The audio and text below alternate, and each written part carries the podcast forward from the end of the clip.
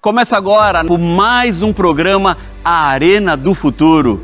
Sejam todos muito bem-vindos para este estudo especial na Palavra do Senhor. Eu quero fazer um pedido também. Compartilhe o programa Arena do Futuro com seus amigos, com seus vizinhos, com pessoas da sua família, para que eles também consigam, junto com você, entender melhor o que a palavra do Senhor tem revelado para esses últimos dias da história da humanidade. O nome do programa, você já sabe, é Arena do Futuro. Arena porque discutimos a Bíblia e do futuro porque nós estudamos as profecias. Hoje, vamos falar sobre leis imperiais. Jesus é o grande imperador deste universo e ele deixou um código especial do qual eu e você vamos demonstrar sabedoria se vivermos exatamente como ele deixou escrito. Esse código está dividido em 10 mandamentos. E esses mandamentos, eles são para sua proteção. Quando você vive de acordo com a palavra de Deus, você pode contar com uma bênção especial que Deus terá sobre a sua vida e também sobre a sua família. Para entender melhor, fica comigo porque o programa Arena do Futuro está só começando.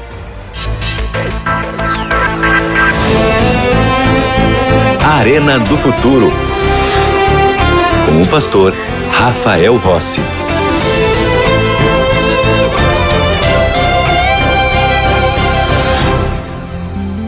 Já está com o programa A Arena do Futuro e eu sempre tenho para você um convite muito especial, porque aqui na Novo Tempo nós temos a melhor e maior escola bíblica do mundo. É isso mesmo, porque a Novo Tempo, na realidade, é uma grande escola bíblica que usa rádio, TV e internet para oferecer às pessoas um estudo mais profundo da Bíblia, a palavra do Senhor.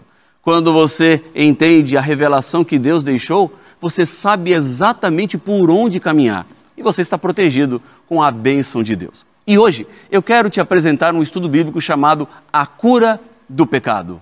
São oito temas baseados nas profecias de Daniel e Apocalipse, os dois principais livros proféticos da Bíblia.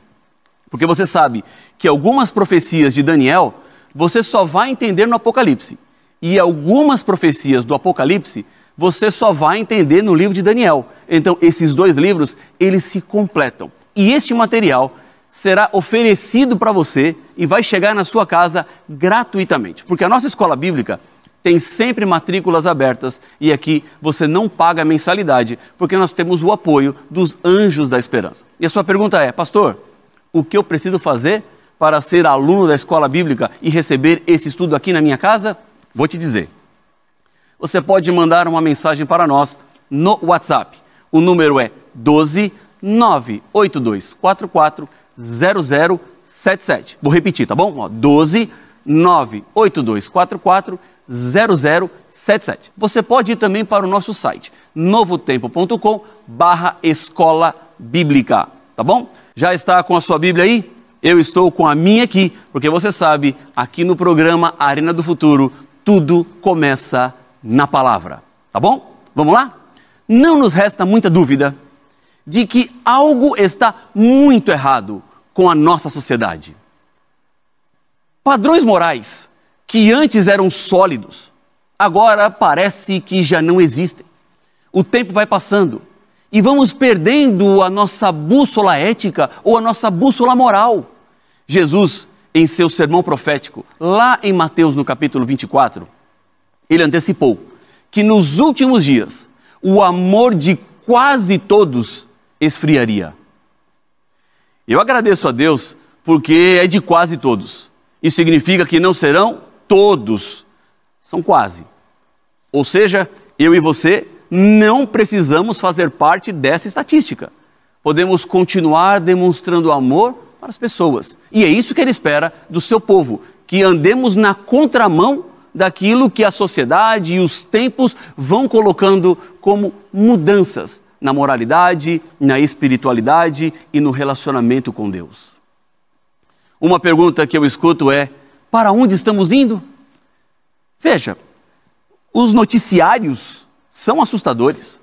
Ouvimos cada vez mais sobre violência na escola, violência em casa, roubos, assassinatos, vandalismo, ganância, corrupção nos negócios e corrupção na política.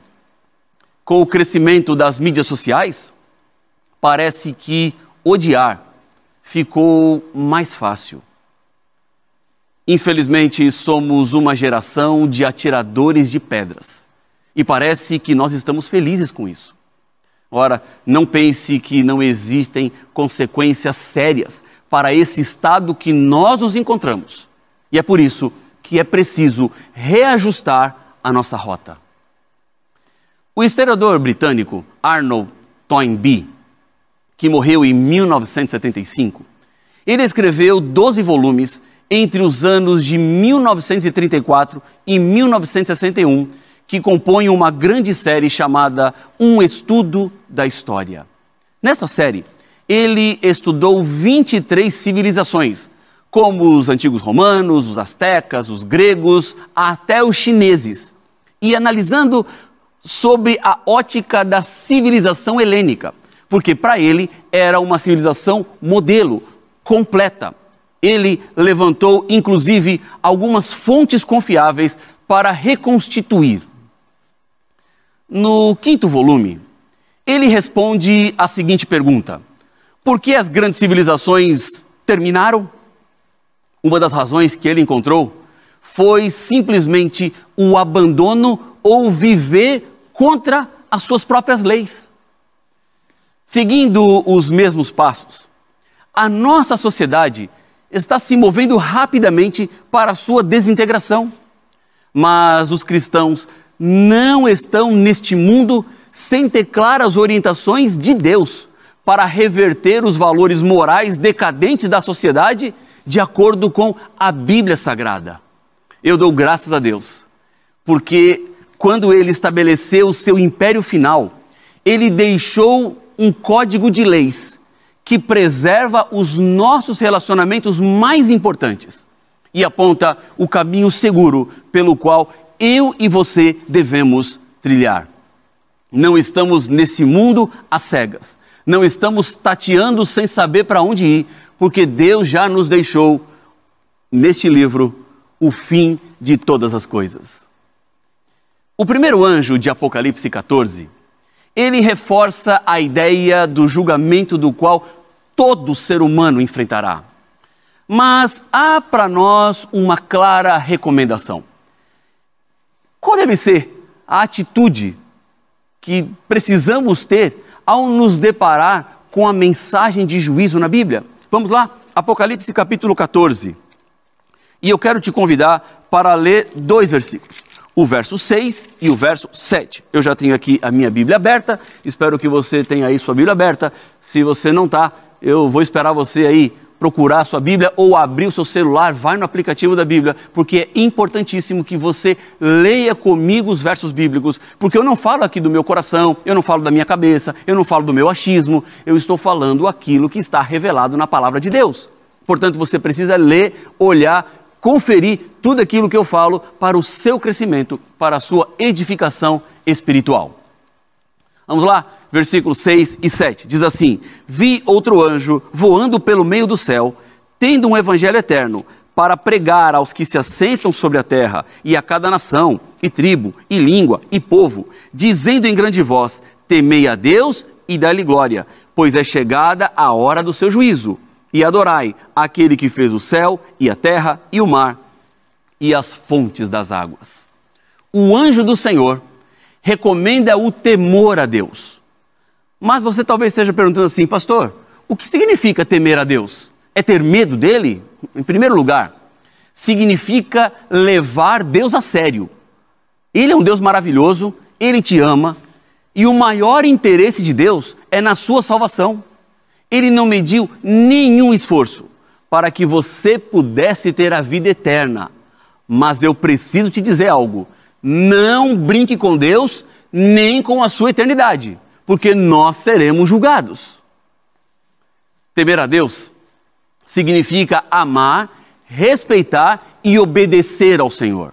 Isso fica claro em toda a Bíblia. Por exemplo, em Deuteronômio, capítulo 10, versículos 12 e 13, nós encontramos que Deus requer algo dos seres humanos. E você sabe o que é que o Senhor requer da sua vida? Não é que você é, é, viva uma vida fora da vontade dele, mas que você tema ele, que você ande nos caminhos dele, que você ame ao Senhor, que você sirva ao Senhor de todo o seu coração, de toda a sua alma. E para que tudo isso?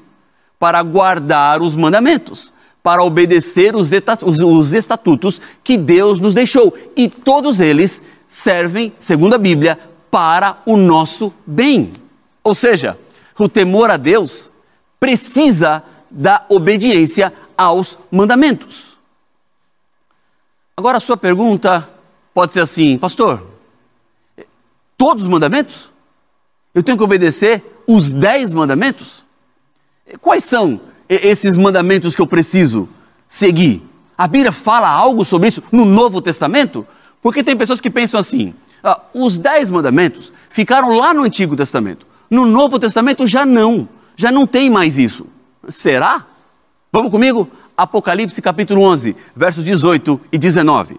Vamos voltar para o último livro da Bíblia, o livro profético que fala do fim do mundo. Apocalipse 11, versos 18 e 19. Diz assim a palavra do Senhor: Na verdade, as nações se enfureceram. Chegou, porém, a tua ira e o tempo determinado para serem julgados os mortos, para se dar o galardão aos teus servos, os profetas, aos santos e aos que temem o teu nome tanto aos pequenos como aos grandes, e para destruíres os que destroem a terra. Agora o versículo 19, veja que importante. Abriu-se então o santuário de Deus, que se acha no céu, e foi vista a arca da aliança no seu santuário, e sobrevieram relâmpagos, vozes, trovões, terremoto e grande saraivada. Olha, este verso aqui é muito importante. Se você tem uma caneta aí, eu te recomendo até grifar esse verso, fazer uma bolinha no número 19 aqui, para que você consiga depois encontrar esse texto e reler. Porque veja só a explicação desse verso. A menção da Arca da Aliança aparece aqui nesta visão e tem um significado muito especial. Primeiro, tem a ver com a divulgação do conteúdo do livrinho que João recebeu lá em Apocalipse 10, que ele coloca na boca, era doce e depois fica amargo. Este livro da aliança, ele foi guardado com a arca da aliança.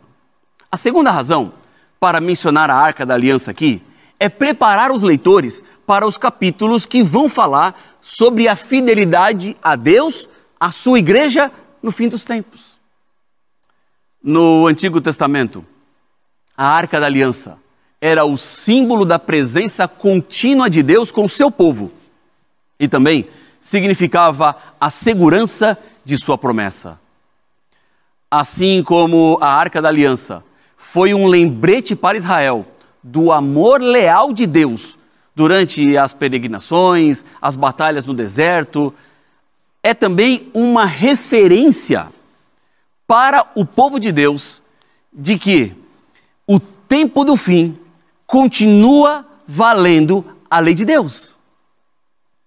O amor e a aliança prometem estar com eles em todas as provações que vão experimentar no período final da história da terra.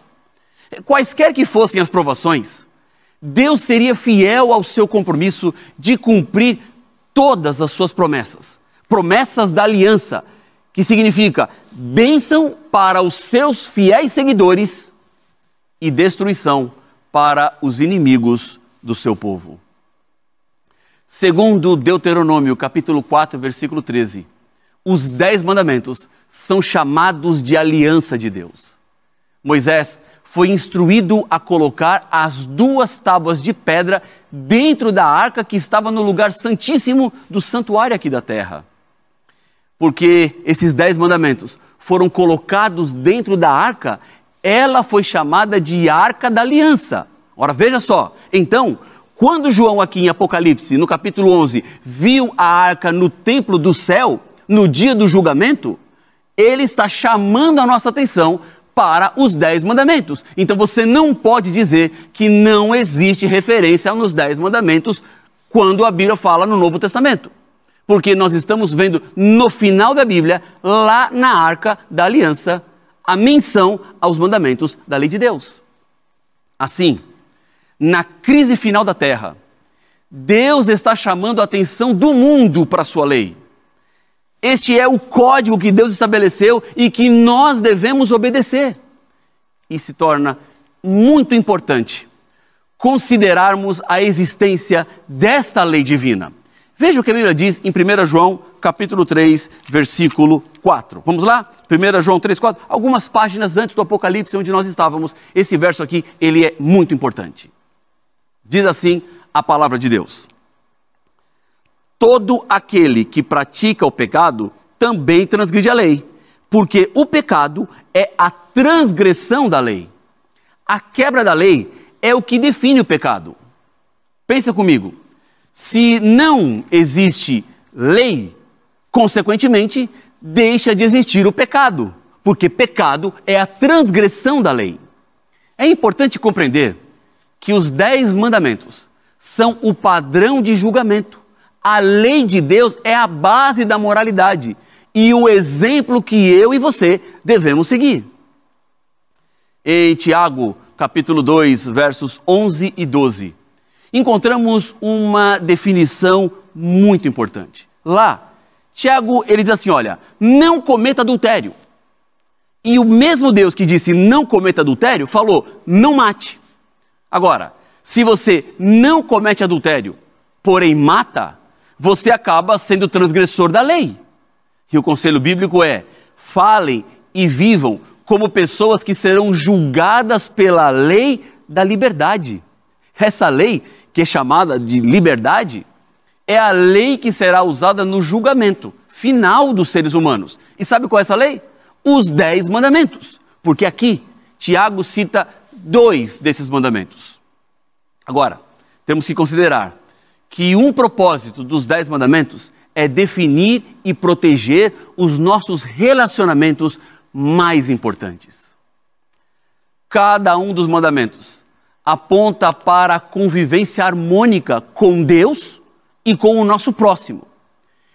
E há uma essência nesta lei. Veja comigo, palavra de Jesus no Evangelho de João, no capítulo 14 e o versículo 15.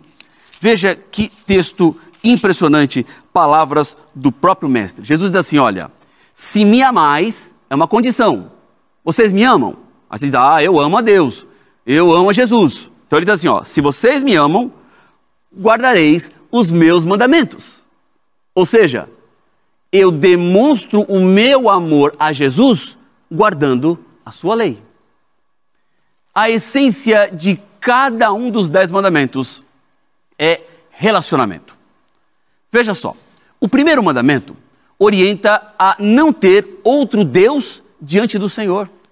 Esse mandamento nos informa que Deus é um ser relacional e ele deve estar na base de todos os nossos relacionamentos. Porque os nossos bens podem se tornar um Deus. Ou seja, eles se tornam mais importantes para nós do que o relacionamento com o Senhor. Eu li um anúncio em um jornal esportivo que dizia o seguinte: a maioria das religiões tem um Deus, nós temos muitos. Ou seja, quando a idolatria aos seres humanos faz deles deuses. O segundo mandamento diz que não devemos fazer imagem de escultura para se curvar ou servi-la. Deus usa a palavra zeloso neste mandamento. E é por isso que ele é um Deus de relacionamento e espera que nós protejamos esta relação que temos com Ele. Porque idolatria é se curvar diante de ídolos ou de estátuas. O terceiro mandamento reforça a santidade do nome de Deus. Está se referindo a mais do que blasfemar contra o nome de Deus. Dizer que eu sou um seguidor do Senhor, mas não viver como um, eu estou tomando o nome dele em vão. Já o quarto mandamento trata de um dia para ser separado como sagrado. Este mandamento nos afirma que Deus é nosso amigo, Porque os bons relacionamentos exigem tempo e tempo de qualidade. Você não pode desenvolver um bom casamento ou um relacionamento entre pais e filhos sem passar um tempo de qualidade com o seu cônjuge. E isso acontece também com Deus. É necessário tempo para desenvolver o nosso relacionamento com Ele. Ora, pensa comigo. Dá para dizer que um desses quatro mandamentos foi abolido e que já não está mais em vigor? Vamos continuar? Os próximos seis mandamentos protegem nossos relacionamentos com os outros. O quinto mandamento, por exemplo, pede para honrarmos pai e mãe. Esse mandamento revela que Deus é altruísta. Ele compartilha respeito com os outros. O mais básico de todos os relacionamentos humanos é o das crianças com seus pais. Nós devemos a nossa própria existência aos nossos pais, bons ou maus. Nós não estaríamos aqui sem eles. E você sabe que quando nós perdemos os nossos pais ou um dos nossos pais, é uma experiência dura e amarga. Talvez você esteja sofrendo isso exatamente agora. Eu sei o que você enfrenta, eu sei o que você passa, porque eu já passei. Então, neste mandamento, Deus está protegendo a vida familiar. O sétimo mandamento fala sobre não matar. Deus valoriza as pessoas e o mandamento protege a vida. O sétimo mandamento diz que não devemos cometer adultério. O legislador, Deus, é fiel e por isso quer que os seus filhos e filhas também sejam. Todo sexo fora do casamento é proibido por este mandamento. E o casamento deve ser até que a morte nos separe e não até que nós nos separemos. Jesus disse que o adultério inclui cobiçar uma mulher. Assim, pornografia também está proibida neste mandamento, que protege o casamento e o lar. O oitavo mandamento orienta quanto à honestidade, pedindo que nós não roubemos, que não nos apropriemos daquilo que não nos pertence, que sejamos honestos, que não fraudemos e que nem tentemos nos dar bem em cima dos outros. Já o nono mandamento pede que não seja dito falso testemunho contra o teu próximo. Em outras palavras, diz para você não mentir. Recentemente, em uma matéria que tratava sobre empregos, entre os entrevistados, aproximadamente um terço, 33%, disseram que já mentiram ao tentar conseguir um emprego. O mandamento protege a nossa reputação. O décimo mandamento trata da cobiça. Cobiçar é querer ter no lugar do outro. Esse mandamento revela que Deus cuida de todas as nossas necessidades. Portanto, não temos que olhar por cima da cerca para a grama do vizinho, pensando que talvez ela seja mais verde. Porque esses dez mandamentos, eles nunca estarão desatualizados. Se você for em algum dia morar em outro país, você precisa conhecer as leis, porque estas leis revelarão as características e os valores que estão por trás daquela nação. A lei de Deus revela o coração do Senhor. Olhar para esta lei revela claramente o amor do Senhor pelos seus filhos. E aqui está claro para mim e para você que os relacionamentos são muito importantes. Há um papel muito central na lei dentro do processo da salvação. Veja comigo, Romanos capítulo 3, versículo 20. estou chegando aqui no livro de Romanos, capítulo 3, versículo 20. Diz assim: Olha, visto que ninguém será justificado diante dele por obras da lei, em razão de que pela lei vem o pleno conhecimento do pecado. Assim, os dez mandamentos funcionam como um espelho, porque eles revelam a nossa sujeira, revelam o nosso pecado, revelam os nossos equívocos. Paulo escreveu em Romanos 7,7 o seguinte: Que diremos então? Que a lei é pecado?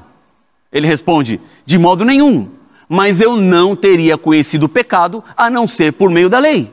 Porque não daria para saber que a cobiça é pecado se a lei não tivesse dito não cobice.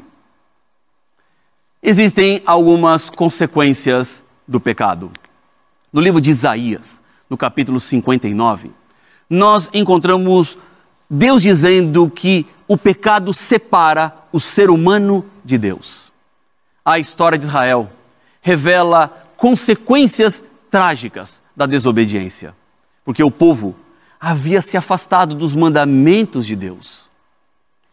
Eles se voltaram para outros deuses e logo começaram a praticar uma prostituição dentro do templo.